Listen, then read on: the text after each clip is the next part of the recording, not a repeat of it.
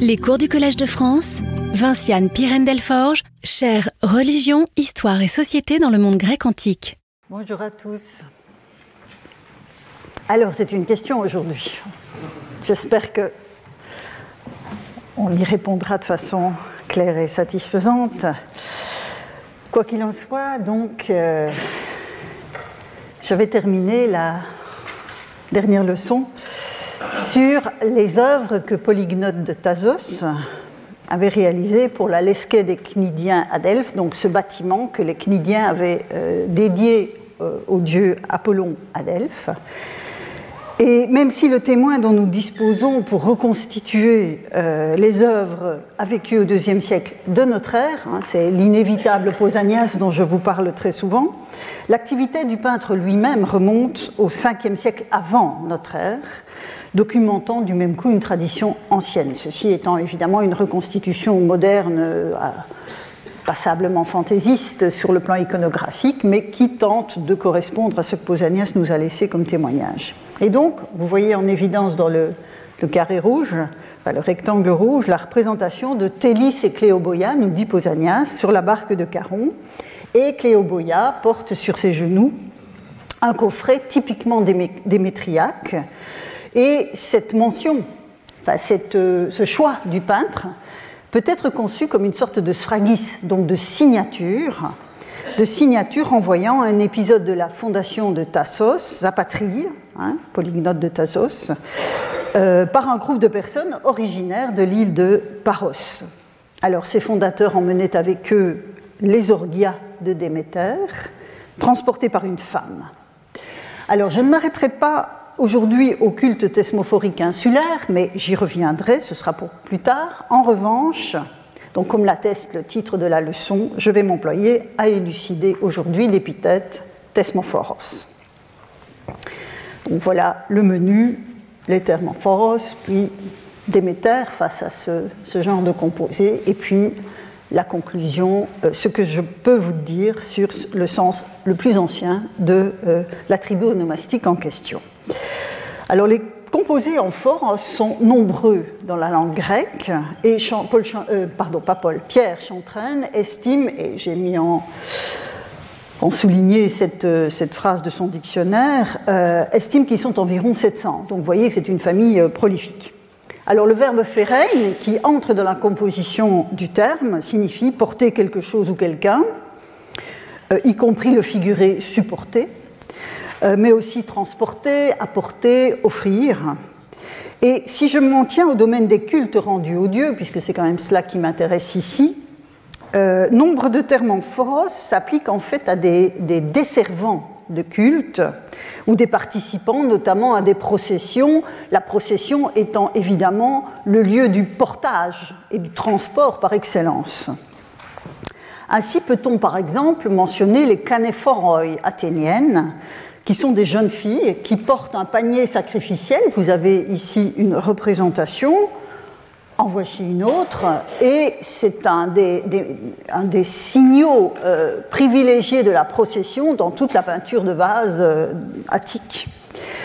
Euh, on a bien d'autres objets cultuels qui ont donné lieu au fil du temps à, à des titres de ce type. Hein. Donc vous avez une canéphoros sous les yeux, mais on a aussi des daphnéphoroi, des talophoroi, des oscophoroi, des dipnophoroi, chaque fois avec euh, donc la, traduction que l'on peut euh, en donner, donc porteur de rameaux, porteur de lauriers, porteur d'aliments aussi, donc un éventail varié. Alors ce sont des humains qui sont ainsi désignés dans cette première partie de euh, la diapo. Mais les dieux ne sont pas en reste, même si quand ils sont ainsi affectés d'une épiclèse, puisqu'il s'agit de culte ici en phoros, euh, c'est davantage le fait d'apporter plutôt que de porter qui est en jeu. Ainsi, en contexte cultuel, Apollon lui-même est Daphnéphoros, porteur de laurier, il a apporté le laurier. En Eubée, à Érythrée, c'est attesté. Euh, et il est intéressant de voir sur un des vases où je vous ai montré la canéphore, ici, on voit ici Apollon lui-même qui assiste invisible pour ceux qui accomplissent euh, la procession, mais il, assiste à sa procession, et vous voyez que l'élément qui permet de l'identifier sur l'image, c'est précisément ce rameau, euh, rameau d'olivier. Euh, par ailleurs, donc, dans l'île de Kos, Dionysos est Illophoros, pourvoyeur de Tulaï, parce que Tulos n'est pas, pas, pas attesté. Et Ézicus va définir euh, ce, terme comme, étant, comme désignant des rameaux, des jeunes pousses, du feuillage, sans que l'espèce ne soit spécifiée. Mais on voit que le dieu est censé apporter ce genre d'éléments euh, aux hommes. Alors il y a évidemment des fêtes qui sont formées sur ce même composé, euh, donc composé en foros au neutre pluriel sans que des acteurs du culte ou la divinité elle-même, derrière ces différentes fêtes, soient nécessairement désignés. en l'occurrence, ici, les oscophories, on a des oscophores, des oscophoroi, euh, mais pour les schirophoria, c'est euh, plus difficile à comprendre. Au total, donc, les termes amphoros attestés dans le vocabulaire qui touche aux dieux et à leur rituel sont en composition, vous le remarquez sur l'écran, avec des mots dont le sens est globalement concret. On apporte des choses très concrètes, avec une écrasante majorité d'objets et de végétaux. Un mot toutefois d'une épiclèse d'Athéna, que porte aussi Aphrodite. Athéna, c'est à Pergame qu'elle est Niképhoros, c'est-à-dire celle qui apporte la victoire. Et Aphrodite, c'est à Argos. Dans le cas d'Aphrodite, ce n'est évidemment pas la victoire guerrière, mais la victoire dans un contexte amoureux de séduction. Hein, l'étiologie du culte l'atteste. Mais néanmoins, dans les deux cas, on a cette notion relativement abstraite. Euh, mais dans les deux cas aussi, l'attestation, l'attribut onomastique en question n'est pas attesté avant la période hellénistique pour Athéna et même romaine pour Aphrodite. Donc, la chronologie dans toute cette histoire, vous allez le voir, a un rôle à jouer. Donc, après ce petit aperçu des principes de l'usage de ces termes en phoros, j'en viens à Déméter. À Déméter et donc les épithètes en phoros. Alors, vous vous souviendrez peut-être, nous avons vu ça la, semaine dernière, euh, vous vous souviendrez peut-être que dans la série, on trouve Orephoros. Orephoros, euh, celle qui apporte l'aura. Aura, le terme des, ce qu'on appelle, ce qu'on francise par les heures, mais ce n'est pas une très bonne traduction.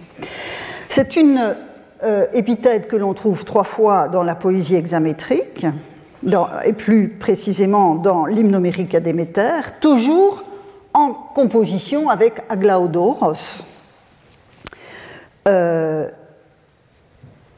et donc ce sont les seules occurrences de Orephoros euh, dans les textes conservés et Aglaodoros ne réapparaîtra qu'à la période romaine. Alors, quant à l'aura qu'apporte la déesse, en fait, Aura, c'est le temps propice. J'ai déjà eu l'occasion de vous en parler quand on avait évoqué les filles de Thémis, hein, les Horai. C'est le temps propice, le moment adéquat, donc d'où ces notions d'heure et de saison qui sont souvent associées. Donc, en l'occurrence, la traduction qui apporte les saisons que je vous avais donnée la semaine dernière et que j'ai reprise ici sur la dia euh, n'est pas tout à fait pertinente et je préfère, et c'est ce que je vous propose, traduire par euh, celle qui apporte le moment propice, hein, celle qui pourvoit au moment, euh, au moment propice.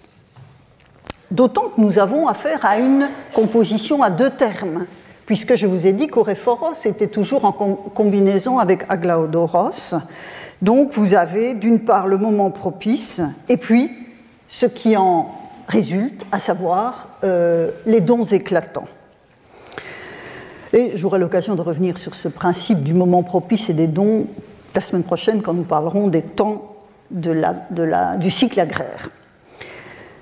Donc, vous avez certes, avec Orephoros, une notion davantage abstraite, celle de moment propice, mais qui est intimement liée donc à cette notion de dons éclatants. Et donc on ne peut pas absolument pas dissocier la dimension abstraite de ce que désigne Orephoros du, fruit de ce, de ce don que sont les dons éclatants de euh, Déméter. Alors, dans la même veine, et je reprends les, listes, les autres listes de types de textes que j'avais produites la semaine dernière, la déesse est Carpophoros, pourvoyeuse de fruits, hein, les fruits de la terre en l'occurrence. Et là encore, c'est dans la poésie que l'épithète apparaît pour la période qui nous concerne. En l'occurrence, c'est dans les grenouilles d'Aristophane. Vous avez donc ce, chant euh, enfin cette injonction, entonner à présent un autre genre d'hymne, chanter la reine pourvoyeuse du fruit de la terre, la déesse Déméter, en la célébrant par de divines euh, mélodies. Mais Carpophoros, ce n'est que plus tard qu'on le trouvera dans le culte. Néanmoins, on voit bien que, en l'occurrence, Déméter est la pourvoyeuse de Carpoi, hein, les fruits, de la terre. Alors, avant d'en arriver à la Thesmophoros, qui est évidemment concernée au premier chef par ce genre de composition, il faut encore dire un mot de la malophoros. Euh, la malophoros, je, l'ai évoqué la semaine dernière, euh, qui est donc attestée à Célinonte en Sicile. Et les plus anciennes attestations qui sont épigraphiques remontent au 5e siècle avant notre ère, mais aucune d'entre elles, je vous l'avais dit, ne donne le théonyme. Donc certains hésitent à considérer que Malophoros serait une désignation de Déméter. Néanmoins, vous vous souviendrez de ce tesson de vase consacré à Thesmophoros de la part de la Scana de Dicaio.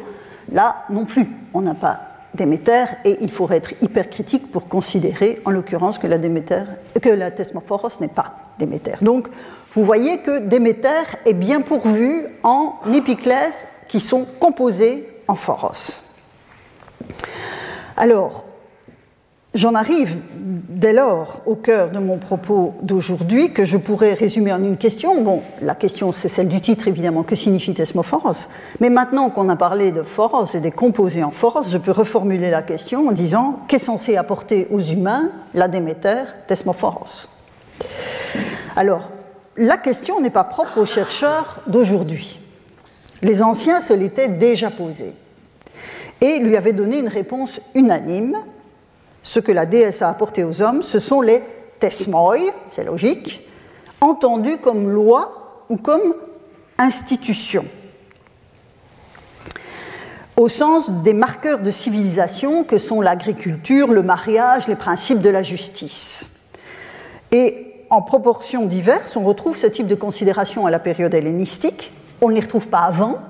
Hein. La première attestation de ce type d'interprétation se trouve chez Callimaque, donc là on est au milieu du IIIe siècle avant notre ère, et Callimaque a euh, rédigé, a composé un hymne à la déesse, et c'est dans cet hymne que l'on trouve donc cette réflexion, je vous donne quelques vers, quatre en l'occurrence, disons plutôt, disent les femmes qui sont prises dans la fête dont euh, part, qu'il met en scène. Disons plutôt, disent ces femmes, comment aux cités elle donna les lois bonnes, comment la première elle coupa les chaumes, fit la moisson sacrée des javelles et la fit fouler aux pieds des bœufs, autant que Triptolème faisait l'apprentissage de sa noble science. Et donc vous voyez ici les Tethmia, hein, qui sont une forme dorienne de Thesmia, le pluriel de Thesmion, variante de Thesmos. Donc il s'agit d'une glose raffinée. Nous sommes dans l'Alexandrie hellénistique avec Callimaque. Hein. donc vous avez un jeu érudit qui est, très intéressant à saisir. Il s'agit d'une glose raffinée du titre de Thesmophoros de la déesse qui n'apparaît qu'incidemment dans le texte, puisque vous voyez aussi que c'est le verbe euh, didomie qui est utilisé et pas le verbe férein. Donc on voit que tout cela est indirect. Mais il y a un jeu euh, sur euh, la notion de thesmophoros. Et les deux propositions, enfin, on peut interpréter de deux manières qui ne sont pas exclusives l'une de l'autre le texte de Callimaque. Elle peut être celle qui a enseigné les principes de l'agriculture aux hommes, et le poète comprend Thesmos euh, comme les hommes de son temps, à savoir un terme un peu vieilli qui désigne les prescriptions des dieux aux humains. C'est le terme que Thesmos, c'est le, pardon, le sens que Thesmos a acquis à la période euh, qui nous concerne. Euh, donc prescription des dieux humains en regard des nomoi, qui sont les lois des hommes. Ce sont des choses dont j'ai parlé dans, mes, cours sur la norme. Mais on ne peut exclure totalement qu'il y ait d'un côté les lois au sens juridique et puis de l'autre le don de l'agriculture. Alors c'est la même interprétation que l'on trouve dans un texte très important pour le dossier qui m'occupe, donc le dossier global de la Thesmophoros, et j'aurai l'occasion de reproduire ce texte plusieurs fois au, fil des semaines qui vont, qui vont venir. Il s'agit d'une scolie, donc d'une glose, au dialogue des courtisanes de Lucien de Samosate, un auteur satirique du IIe siècle de notre ère. Alors cette glose savante, qui a été beaucoup étudiée, est généralement attribuée à un, euh, auteur, un certain Arétas, Arétas, évêque de Césarée, ayant vécu au Xe siècle de notre ère. Donc, c'est un auteur byzantin. Cet érudit, et c'est ça qui nous rend cette glose si précieuse, avait à sa disposition des œuvres hellénistiques, donc de la période de Callimaque et un peu après, qui sont perdues pour nous. Et l'on peut considérer avec une bonne probabilité qu'il se fondait, donc, euh, cet Arétas de Césarée, sur des euh, traités des de deuxième, premier siècle avant notre ère. Alors, je ne retiens pour l'instant de cette glose exceptionnelle, mais c'est très provisoire, tout à l'heure je vais vous en montrer davantage, que ce qui concerne la tribu onomastique Thesmophoros. Et donc, que nous dit ce glosateur? On appelle la fête Thesmophorie dans la mesure où Déméter est appelé Thesmophoros, pour avoir établi des nomoi. Donc vous voyez que là, il y a une équivalence très claire entre tesmoi et nomoi, à savoir, donc des tesmoi, selon lesquels il faut que les hommes se procurent leur subsistance et cultivent la terre à cette fin. Cette dimension civilisatrice de Déméter est donc bien essentielle dans la réflexion érudite de la période hellénistique autour de l'épiclèse Thesmophoros. Mais donc je suis à la période hellénistique, que ce soit avec Callimaque ou avec les traités sur lesquels se fonde Arétas de Césarée dans cette glose.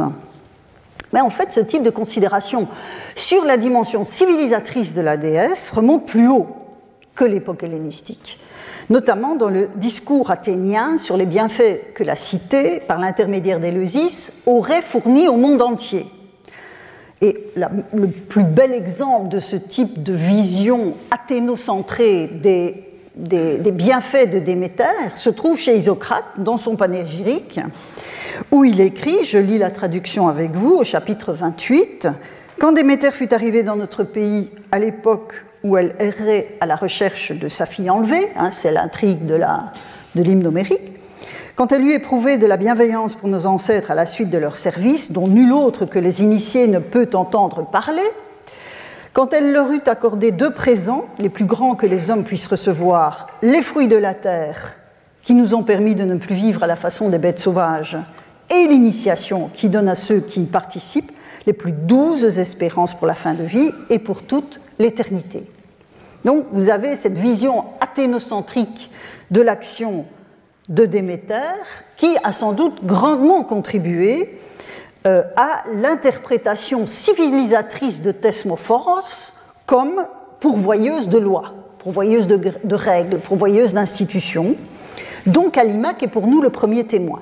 Donc l'explicitation, si vous voulez, fut-elle un peu raffinée chez Callimaque, c'est chez lui qu'on la trouve, cette explicitation, pour la première fois. Mais qu'en est-il à la période archaïque? Alors, nombre de chercheurs, depuis près d'un siècle et demi, se sont interrogés sur la portée de Thesmos ou des Thesmoi que Déméter aurait apporté aux humains.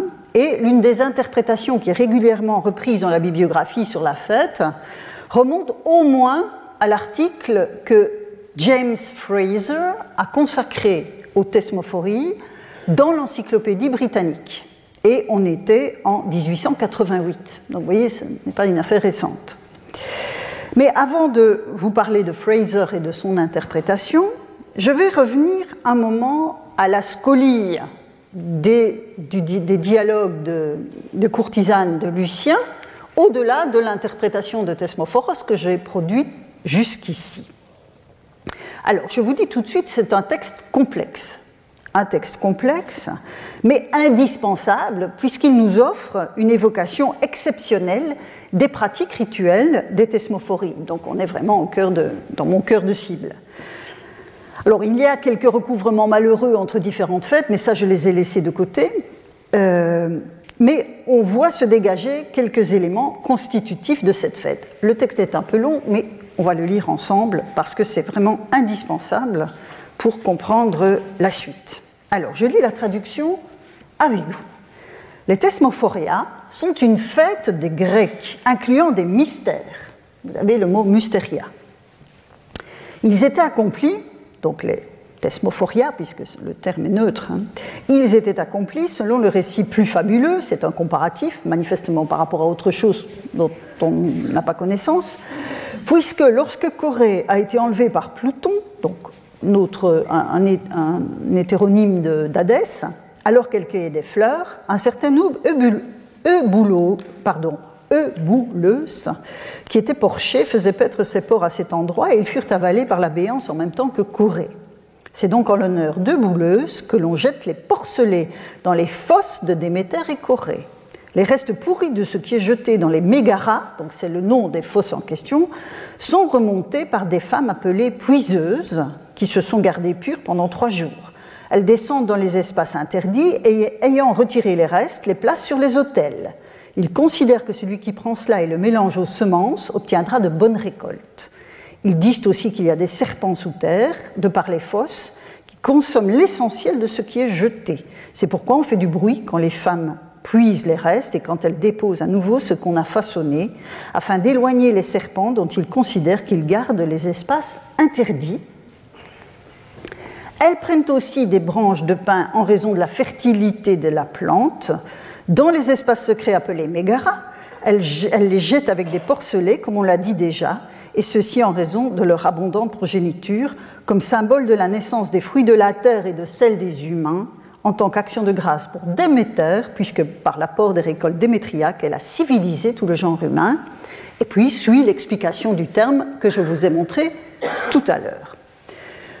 Ce texte est central dans toute analyse du rituel et, comme je vous l'ai dit tout à l'heure, j'aurai l'occasion d'y revenir. Pour le point d'aujourd'hui, à savoir le sens de Thesmophoros à la période archaïque, il m'importait de mettre en exergue ce que le commentateur, ici donc Arétas de Césarée, considère comme le cœur de la célébration, à savoir le prélèvement de restes organiques dans des espaces secrets appelés mégara, qui forment une sorte de compost sacralisé et sont ensuite mêlés aux semences de l'année pour favoriser les récoltes. Et si ce point m'intéresse ici, c'est parce que nombre d'éminents spécialistes de la religion grecque ont considéré que c'était précisément les restes de l'opération de précipitation et de pourrissement qui étaient transportés par les femmes aux thesmophories et que ce transport était évoqué dans le nom de la fête et celui de la déesse, hein, puisque on a Phoros. Et cette interprétation remonte au moins à Fraser, désolé, j'ai des textes un peu massifs aujourd'hui, euh, donc dans la neuvième édition de l'encyclopédie britannique, 1888, donc neuvième édition, donc je n'ai pas le... Mais je pense que c'est la première, euh, première occurrence de, l'article. Et donc je, vous donne la traduction du lemme en, anglais.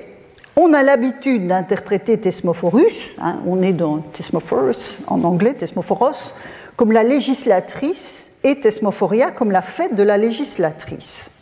Cependant, le grec pour législateur n'est pas thesmophoros, mais thesmotétes ou nomotétes, quand nomos a remplacé thesmos dans le sens de loi. Donc, vous voyez, il fait absolument référence, c'est un, très grand érudit et un, un très grand euh, connaisseur de la période classique, Fraser. Si nous comparons des noms de fêtes tels que oscophoria, lampadephoria, hydrophoria, schirophoria, une série de choses que je vous ai montrées tout à l'heure, le port de raisin, de torches d'eau, d'ombrelle avec les oscophores, lampadéphores, hydrophores correspondants, ainsi que talophores et canéphores, on ne peut s'empêcher de conclure que thesmophoria devait à l'origine signifier au sens littéral et physique le port des thesmoi, et thesmophoros, la personne qui les portait. Étant donné la cérémonie révélée par le scoliaste de Lucien, vous voyez pourquoi je vous ai présenté cette scolie avant de lire le texte de Fraser, parce que c'est vraiment central. Donc, euh, étant donné la cérémonie révélée par le scoliaste de Lucien, comparée à la cérémonie analogue observée par les Ariphoros et Athènes, j'ai laissé cet aspect de côté, nous sommes fortement tentés de supposer que les femmes qu'il appelle antletria, et donc les puiseuses de tout à l'heure, ont pu être également connues à un moment ou à un autre comme tesmophoroi, et que les tesmoi étaient les sacras qu'elles portaient et déposaient sur l'autel, c'est-à-dire cette espèce de compost. Le mot serait alors employé dans son sens littéral, ce qui est déposé, hein, puisque derrière ce, terme vous avez le verbe titemi, déposé. La façon, nous dit Fraser, la façon dont le nom de Thesmophoros a pu être transféré de ses ministres à la déesse est bien sûr une difficulté qui n'est guère résolue par les épithètes Amalophoros et Malophoros, qui étaient appliqués aux hommes aussi bien qu'à la déesse. Donc, vous voyez que dans ce texte, on a Fraser qui dit bon, bah, ça doit être ça, ça doit être cette espèce de compost. Mais le problème, c'est que c'est la déesse qui est Thesmophoros, pas des servantes. Donc il y a une difficulté qu'il ne méconnaît pas, mais qu'il laisse de côté. Alors on trouve la même explication chez quelqu'un comme Ludwig Deubner, euh, auteur d'un remarquable ouvrage intitulé Atichefest, donc les fêtes athéniennes, publié en 1932. Pour lui, les tesmois, ce sont les restes de, de, chair animale et de, pain, hein, puisqu'il y a des gâteaux aussi, enfin de la boulangerie qu'on jette dans les mégaras, euh, qu'on a donc extirpé de ces fosses. Et c'est encore le choix qui sera fait par Nielsen et par Burkhardt dans leurs euh, manuels respectifs sur la religion grecque, euh, Nielsen en 41 et Burkhardt en 77. Donc de Fraser à Burkhardt, c'est la déposition des pains et des animaux le verbe titemi qui active le terme tesmoi. Les tesmophoria deviennent donc la fête où l'on porte ce qui est déposé. Et la déesse aurait ensuite reçu le nom de Tesmophoros, même si Fraser disait que c'était une difficulté. Alors d'autres savants, suivis les anciens de la période euh, hellénistique, malgré la critique initiale de Fraser, hein, qui disait non, les, les, comme loi, ça ne marche pas pour ce, terme, et c'est le cas d'un autre chercheur allemand, très célèbre, Ulrich von Philamovitz-Möllendorf, qui, à la même période que Deubner, donc on était à la fin des années 20, début des années 30, voit dans le terme tesmophoros le fait de porter des tesmias et de veiller sur les lois. Et c'est intéressant sur le plan historiographique. J'attire votre attention sur ce point. Euh, cette différence de point de vue entre Deubner et Wilamowitz, qui travaillent à la même époque en Allemagne, euh, tient notamment à la différence profonde de leur regard sur la Grèce antique. Le premier, Deubner, ne voyait aucun inconvénient à associer une fête importante du monde grec à une sorte de compost nauséabond favorisant la fertilité. Tandis que le second, Wilamowitz, n'y reconnaissait absolument pas la Grèce d'Homère et du blanc Parthénon qu'il affectionnait. Et donc pour lui, il fallait y voir ce qui était euh, issu de la rationalité grecque par excellence, à savoir les lois. Donc vous voyez que décidément l'histoire n'est jamais indépendante de celui qui l'écrit. Alors plus récemment, les deux points de vue, concrets et abstraits, ont continué de vivre chacun leur vie dans les publications euh, scientifiques. Je vous en donne juste un échantillon que vous pourrez euh, regarder à loisir, puisque je dépose les, PowerPoints sur le site. Euh, donc vous avez toute une série de, chercheurs qui se sont penchés sur la question des thesmophories et du sens de euh, Thesmophoros. Et par exemple, vous avez Noël Robertson ici en deux articles. Il interprète Thesmos dans, donc dans ce contexte comme désignant, lui, le panier, le panier que porterait, parce que c'est une hypothèse, les femmes aux thesmophories, donc c'est concret, mais ce n'est pas le, compost lui-même, mais c'est des paniers hein, qui seraient significatifs selon lui euh, de, la fête, tandis que Catherine Trump est ici dans une étude qui est très euh, linguistique, euh, et qui reconstitue le terme thesmos, enfin l'origine, la racine du terme thesmos d'un point de vue linguistique, elle, elle interprète le mot comme chose sacrée, quelle que soit la chose en question. Mais le problème, si vous voulez, de l'interprétation en termes de contenu ou de contenant de type processionnel, c'est-à-dire quelque chose que feraient les femmes aux thesmophories, euh, se, heurte, cette interprétation se heurte au fait que les femmes aux thesmophories ne sont pas thesmophoroi. C'est déjà le problème que Fraser avait souligné indirectement. Et on en a la meilleure preuve par la comédie d'Aristophane. Comment s'appelle cette comédie? Thesmophoria Zeusai, celle qui participe aux thesmophories. Ce n'est pas les thesmophoroi, parce que à Athènes, là où Aristophane écrit sa comédie, les thesmophoroi, ce sont les deux déesses, c'est Déméter et Corée. Donc, ce sont toujours donc Déméter et parfois sa fille qui sont euh, dites thesmophoroi, ce qui donne un certain poids à l'hypothèse qu'il faut partir de l'épiclèse de la divinité pour arriver au nom de la fête, ce qui ruine un peu les, interprétations que je viens d'évoquer.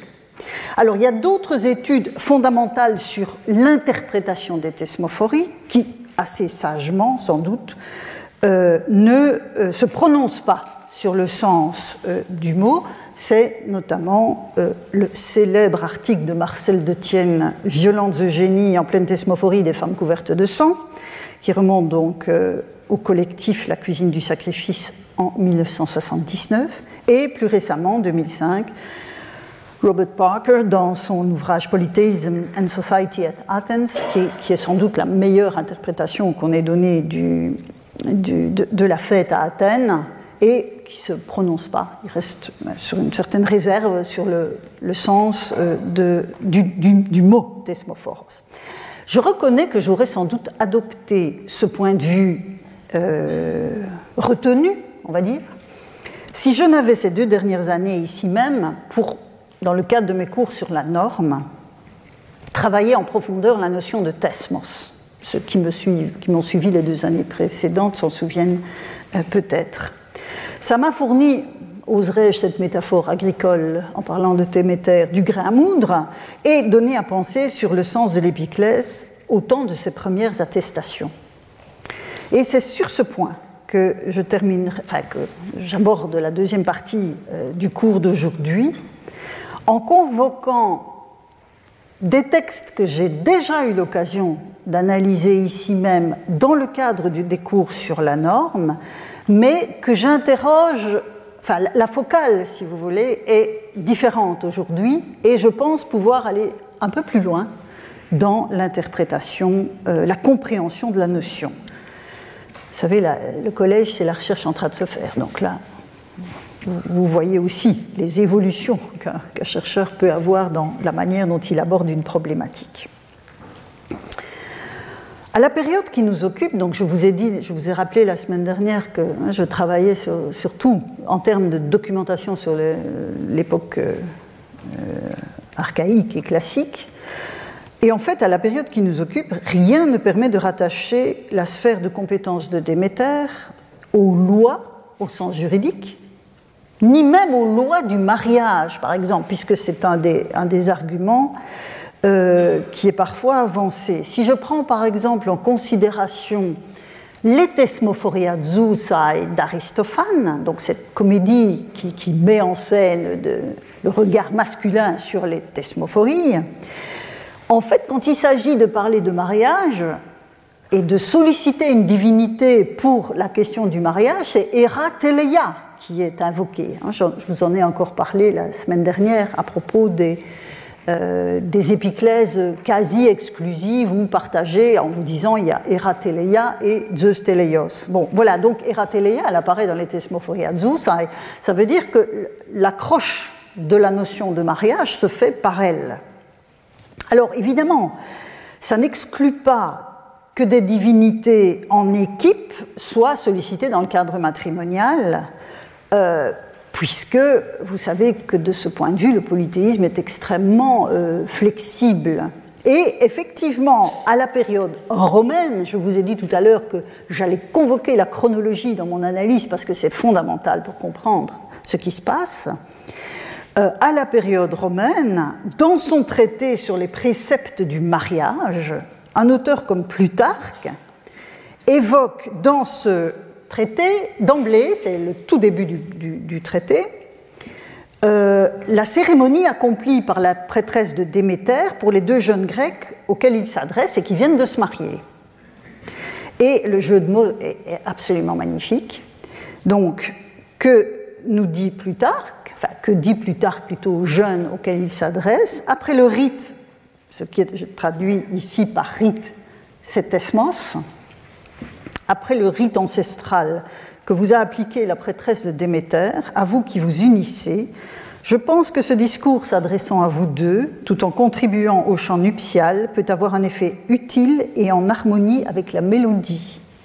Vous voyez vous avez un jeu magnifique dans ce texte. Vous avez à la fois le jeu sur Tesmos et le jeu sur Nomos, qui est à la fois la, loi et la mélodie. Hein, c'est un des sens de Nomos, le nom, comme on dit. Euh, donc, dans cette introduction au traité, Tesmos a clairement le sens d'institution, donc le rite est une institution, hein, et désigne la cérémonie de mariage qui est dispensée par la prêtresse de Déméter. J'ajouterai qu'à Rome, Déméter, enfin, Cérès, hein, l'équivalent dans le cas d'une interprétation, euh, l'équivalent de Déméter, à savoir Cérès, peut être qualifié de légiféra. Légiféra, c'est exactement ça, c'est celle qui apporte la loi. Et l'exemple le plus, célèbre se trouve dans l'Énéide de Virgile, où euh, Didon, en vue de son mariage, enfin le mariage dont elle aspire euh, avec Énée, va parmi toute une série de divinités, dont Junon, donc l'Héra des Grecs, euh, solliciter Cérès légiféra. Donc ce sont ici les lois du mariage qui sont sous-entendues par l'épiclèse de Cérès. Et on voit que ce sens prévaut de façon subtilement indirecte dans le traité de Plutarque. Mais on peut néanmoins s'interroger, et on le fera, euh, sur la compétence que la déesse manifeste dans ce cadre, car le même Plutarque, dans ses questions romaines, cette fois, associe cinq divinités à la célébration des mariages. Alors la question est romaine, mais la, réponse est grecque, hein, comme souvent hein, chez Plutarque. Et vous voyez que les divinités qu'il mentionne dans ce contexte matrimonial, c'est Zeus et Rateleia, à nouveau, Aphrodite, Peito, Artémis. Pas de Déméter à l'horizon. Alors ce n'est pas une preuve, encore une fois, car le polythéisme est fluide, mais c'est tout de même une indication à prendre en compte. Alors à la période qui nous occupe, c'est à huit siècles plus tôt, hein, puisqu'avec Plutarque nous sommes quand même à la charnière entre le 1er et le 2e siècle de notre ère, les attributs onomastiques étudiés la semaine dernière attestent, que Déméter, hein, souvenez-vous, j'en ai parlé abondamment la semaine dernière, est avant tout associé aux fruits de la terre labourée et au monde des morts par l'intermédiaire du lien étroit qui la relie à sa fille. Hein, c'est la leçon que nous avons tirée de l'hymnomérique à Déméter et de l'analyse des attributs onomastiques la semaine dernière. Donc la dimension légale du terme tesmos, que ce soit au sens juridique ou plus métaphorique de loi de la civilisation, n'est pas immédiatement évidente à saisir pour les périodes anciennes. Je vais dès lors reprendre systématiquement les usages les plus anciens du terme que j'avais partiellement passé en vue, mais en lisant les textes avec le dossier mobilisé jusqu'ici en arrière-plan de la réflexion. Thesmos, vous vous en souviendrez peut-être, apparaît une seule fois dans la poésie d'Homère et d'Hésiode. C'est toute la difficulté, évidemment. C'est un mot rare dans les textes qui nous sont parvenus, dans la poésie hexamétrique qui nous est parvenue et dans la poésie lyrique aussi. Donc il apparaît une seule fois, à la fin de l'Odyssée, au chant 23. Pénélope, je vous remets le contexte, Pénélope accepte de reconnaître que c'est bien son époux qui se tient devant elle.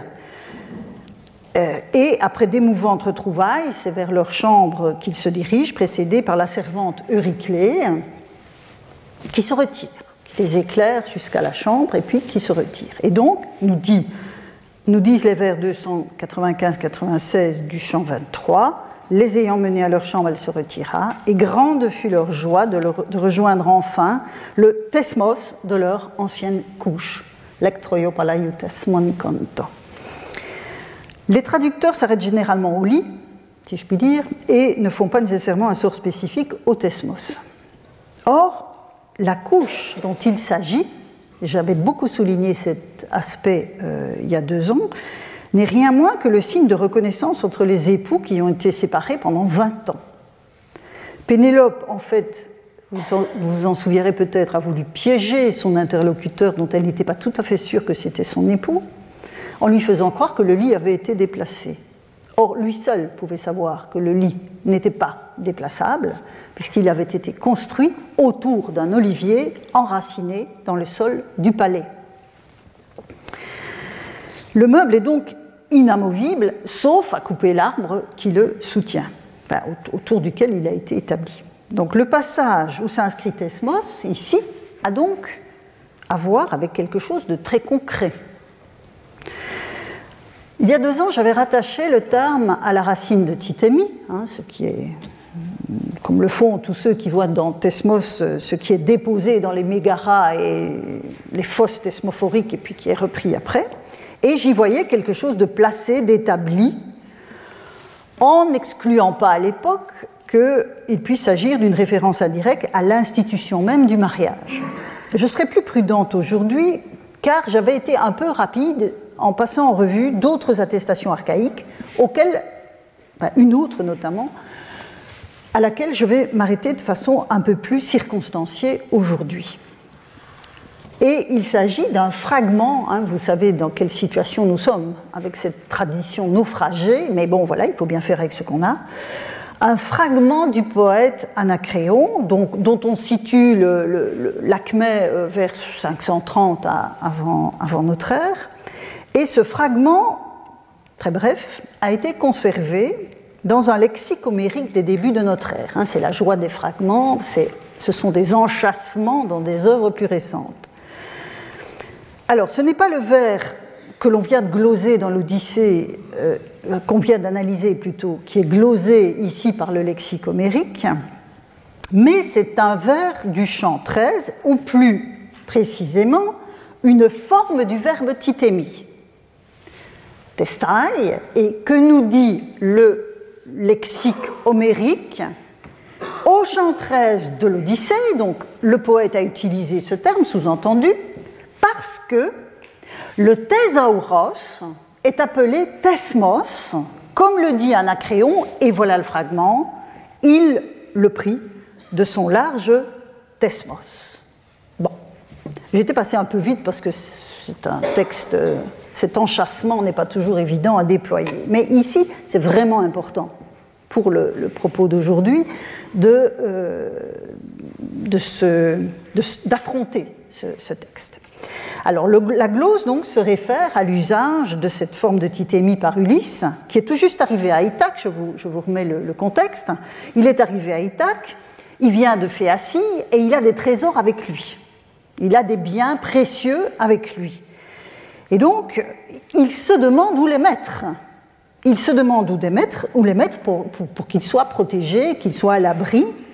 Et le commentateur perçoit dans l'usage du verbe une référence à un contenant qui serait sécurisé et à l'abri du vol, conformément à l'usage du terme chez Anacréon, nous dit-il, puisque pour lui, pour le commentateur, thésauros est euh, est Thesmos. À, l'époque ancienne, on peut utiliser Thesmos et donc la famille de Titémie pour parler de cette déposition dans un contenant précieux, un contenant élaboré qui va garder les choses précieuses à l'abri. Alors certes, le lit d'Ulysse et de Pénélope au champ 23 n'est pas un thésauros comme tel, mais Thesmos fait écho au sens de thésauros dans d'autres contextes. C'est un objet fabriqué avec soin qui ne peut être facilement démantelé et conserve des choses précieuses. Et une autre glose des Icus permet d'asseoir cette interprétation, puisque il va gloser le mot tesmos, enfin accusatif pluriel, comme nomos teius, donc les lois divines. À son époque, au 5e siècle de notre ère, c'est évidemment ça l'explication majoritaire. Mais il ajoute ou bien les dispositions des bois, c'est-à-dire quelque chose qu'on construit de façon élaborée. Donc, encore une fois, au 5e siècle de notre ère, c'est assurément la notion de loi qui prévaut, mais l'usage concret beaucoup plus ancien pouvait encore être activé par un érudit comme le lexicographe, ou au tout début de notre ère par un commentateur de l'épopée homérique. Dès lors, si j'en reviens à la traduction de Thesmos, euh, ou plutôt à, l'interprétation de Thesmos dans le passage sur le lit des époux euh, d'Ithaque, il s'agit alors évidemment, ce n'est pas une traduction, mais une interprétation du stable assemblage de leur ancienne couche, à savoir leur ancienne couche étroitement assemblée, parfaitement établie. Métaphoriquement, si l'usage d'Anacréon peut être rétroprojeté sur l'Odyssée, l'union d'Ulysse et de Pénélope est en quelque sorte l'élément précieux conservé par cette couche enracinée dans le sol du palais. Alors, une génération, une bonne génération après Anacréon, on trouve Pindare. Donc là, on se trouve, euh, pour, les poèmes dont je vous parle, on est dans le premier tiers du 5e siècle. Or, ce dernier va employer Thesmos dans la forme d'Orienne certain, un certain nombre de fois dans ses chants de victoire. Et l'idée d'une structure complexe étroitement assemblée reste présente ici et là dans les vers, dans ses vers, dans sa poésie. Il parlera par exemple du tetmos de son hymne, c'est-à-dire de cette composition qu'il va faire de façon euh, euh, complexe. Il parlera aussi du tetmos d'éloge fait de couronne. Donc vous voyez qu'on a ce, glissement entre le, concret et l'abstrait. On a aussi le sens abstrait d'institutions, de lois, de règles. C'est le cas, voilà, les têtements de Poséidon parmi les vagues, c'est le concours euh, ismique. Le tétmos d'Héraclès, même chose, cette fois c'est le concours olympique, donc l'institution elle-même. Et les Doriens qui vivent sous les tétmoïdaïdimos, euh, c'est-à-dire les règles de vie des Doriens. Donc, on a à la fois donc, le sens concret d'artefacts complexes et bien ajustés ici, qui restent activables, mais la notion plus abstraite d'institution et de normes se profile elle aussi. Qu'en est-il dès lors? Et je reviens un tout petit peu en arrière de la chronologie. Qu'en est-il dès lors de l'usage sans doute le plus célèbre du mot à la période archaïque, du mot tesmos à la période archaïque, que l'on trouve quelques décennies avant Anacréon et un siècle avant Pindare dans la poésie de Solo. Là aussi, c'est un, texte que nous avons déjà vu ensemble. C'est le fragment 36 de l'édition de West, donc un fragment qui est cité toujours. Hein. Le problème des fragments, il est constant pour la période archaïque. Euh, cité par la Constitution des Athéniens d'Aristote, et donc une sorte de testament politique de Solon qui écrit dans la plupart, tel que la plupart des, éditions euh, livrent le texte, et cela je l'ai fait en vertu de mon pouvoir, en faisant tenir étroitement ensemble force et justice. J'ai tenu mes promesses jusqu'au bout, j'ai écrit des tesmoïs, pareillement pour l'homme de peu et pour l'homme de bien, ajustant une sentence droite à destination de chacun. Euh, et je vous rappelle la modification, enfin la modification, non, la lecture que j'avais proposée euh, de ce texte, qui ne change rien véritablement au fond aujourd'hui, mais j'avais proposé de suivre une des traditions euh, manuscrites de, du fragment et de remplacer homu par nomu et donc c'est en vertu du pouvoir du nomos, mais ce qui m'intéresse surtout, c'est cette notion de xunarmodzain et de tesmos. Donc, Solon parle de tesmoi écrit. J'ai écrit des tesmoi. Le premier mouvement de l'interprète, c'est évidemment d'y voir des lois, hein, les fameuses lois de Solon. Donc le sens le plus abstrait du terme. Néanmoins, en bonne pratique d'historien, on doit remettre en contexte. Et je ne peux abstraire cet emploi de l'arrière-plan que je viens de dessiner, qui est le contexte des emplois du mot. Fussent-ils euh, ces emplois euh, rares et morcelés dans la tradition? Néanmoins, je ne peux pas en faire abstraction. Or, si l'on considère que les textes, enfin les testimons écrits, euh, dont il est ici question étaient probablement exposés sur l'acropole d'Athènes, on peut, me semble-t-il, enrichir notre compréhension de ces vers de Solon tout autant que celle du Thesmos. Ne tracassez pas, j'ai pas oublié Déméter. En effet, on ne peut exclure que le support d'écriture ait pu jouer un rôle dans le choix du terme Thesmos par Solon dans son testament politique. Alors certes, le mode d'exposition des, lois de Solon est un sujet hautement débattu et, très controversé dans la littérature euh, scientifique sur le thème. Mais je suis frappé par l'expression que l'on trouve au vers 16, puisqu'il s'agit d'ajuster étroitement la force et la justice, à savoir finalement l'expression abstraite de ce qu'un tesmos concret est supposé faire. La poésie de Pindar un siècle plus tard pourrait soutenir cette hypothèse, puisque les deux implications du terme, à la fois concrètes, hein, cet assemblage élaboré, et euh, abstraites, les institutions, les règles, sont toujours activées dans ces vers. Il me paraît que le dossier épigraphique des Tesmoi permet d'approfondir encore cette perspective. Donc ici, je vous ai parlé des attestations du terme dans la tradition manuscrite, hein, dans les textes dits littéraires, mais l'épigraphie peut aussi nous aider à conforter cette approche euh, du terme. Des inscriptions datées de la fin du 6e ou au début du 5e siècle, donc on est, exactement dans la période que, je travaille avec les textes, euh, recours à ce terme, et je ne reprends qu'une partie des exemples euh, du dossier que j'avais analysé en, 2021. Donc, ce sont des textes qui nous viennent de l'Ocride. Hein. vous avez ici l'Attique, la Mégaride, la Béotie, la Phocide, et puis vous avez ici euh, des parties de la, Locride, et puis vous avez ici les Locriens aux Aules. Ce sont des gens qui sont déplacés. Et dans deux inscriptions locriennes, donc, euh, on a des dispositions qui sont prises à titre officiel et qui sont consignées sur une plaque de bronze. Et ces dispositions vont être désignées par le terme de tetmion ou tesmos, tetmos, des formes dialectales de, de tesmos. Donc la plus ancienne des deux inscriptions, je vais vous montrer le texte dans un moment, la plus ancienne des deux inscriptions reprend en fait un ensemble de dispositions concernant les relations entre des cités locriennes dont sont partis des colons et l'établissement qu'ils ont fondé. En l'occurrence, la, ville dont ils sont partis est ici et la ville où ils sont arrivés, c'est nos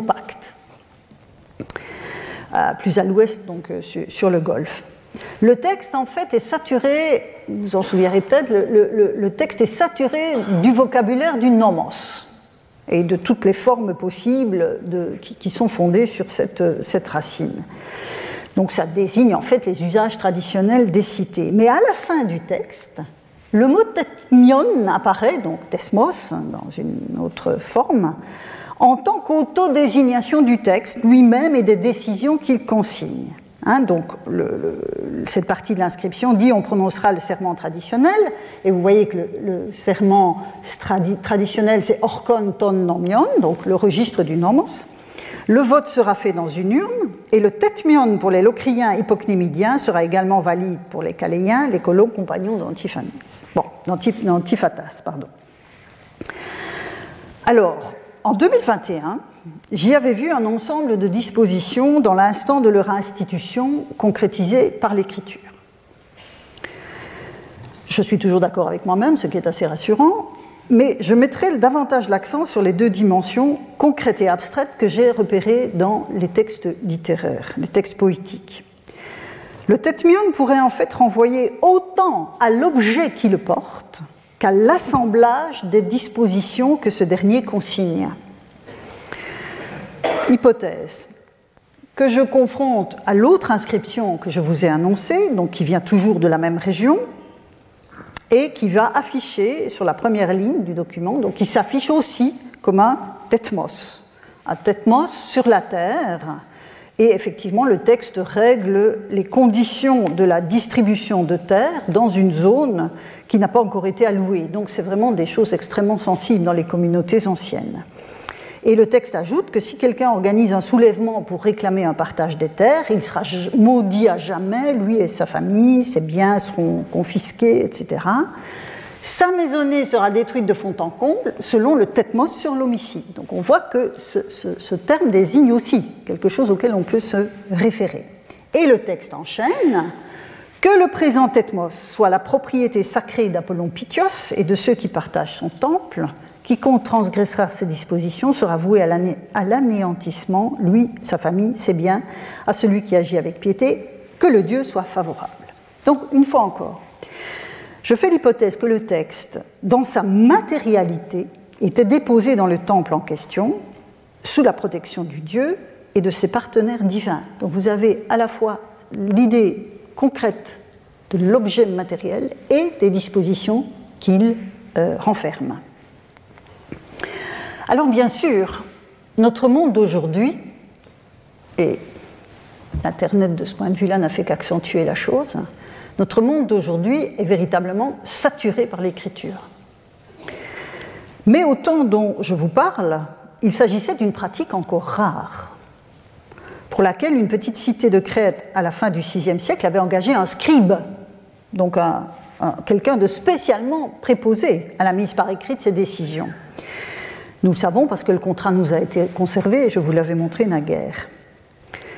Dès lors, une plaque en bronze travaillée, une stèle tout aussi travaillée, couverte de lettres, ou un support en bois inscrit, surtout quand ils affichaient des décisions publiques issues de la communauté, étaient de remarquables artefacts exceptionnels qui peuvent entrer dans la catégorie que j'ai définie tout à l'heure pour me semble-t-il, pour circonscrire les tesmoïs poétiques.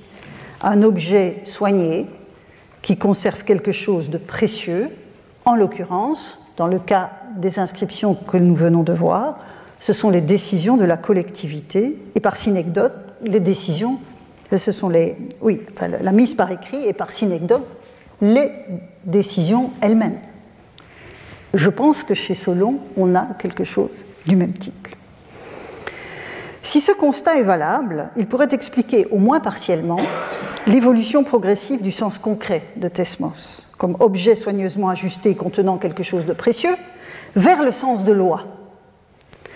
En outre, la relation intuitive entre Thesmos et le terme thémis, hein, qui est aussi fondé sur titémie, euh, qui dès l'époque classique donc évoquait à la fois la poésie hexamétrique et le regard des dieux, a favorisé, me semble-t-il, l'interprétation du terme thesmos comme loi divine. Et c'est ce dont témoigne un glossateur euh, tardif comme Hésichius. Mais la glose en question, j'ai presque fini, la glose en question témoigne aussi du sens concret du terme. Cette dimension ne peut être gommée quand on tente de comprendre les premières occurrences du terme. En d'autres mots, le sens abstrait ne peut être rétroprojeté sans précaution sur les attestations les plus anciennes. Mais évidemment, il est temps que j'en revienne à la thesmophoros et je vais conclure rapidement puisque vous me voyez sans doute arriver. C'est en effet l'évolution dans la compréhension et l'usage du terme thesmos qui a conduit les Grecs eux-mêmes à considérer que Déméter thesmophoros était la divinité apportant les lois aux humains que ce soit les règles de l'existence civilisée, hein, l'agriculture, le mariage, ou même les lois en tant que dispositions juridiques. C'est pour ça que je vous disais que la chronologie était importante. Le, mouvement du temps, le, temps qui passe est essentiel dans ce dossier. Donc on voit bien que quand Kalimak donne l'interprétation dont j'ai parlé, le, sens du mot a été euh, est, celui-là. Mais quand le titre cultuel apparaît dans notre documentation, on l'a vu la semaine dernière, et a fortiori aux époques antérieures qui nous échappent, Tesmos signifie, si vous êtes d'accord de me suivre, un artefact soigneusement ajusté contenant quelque chose de précieux.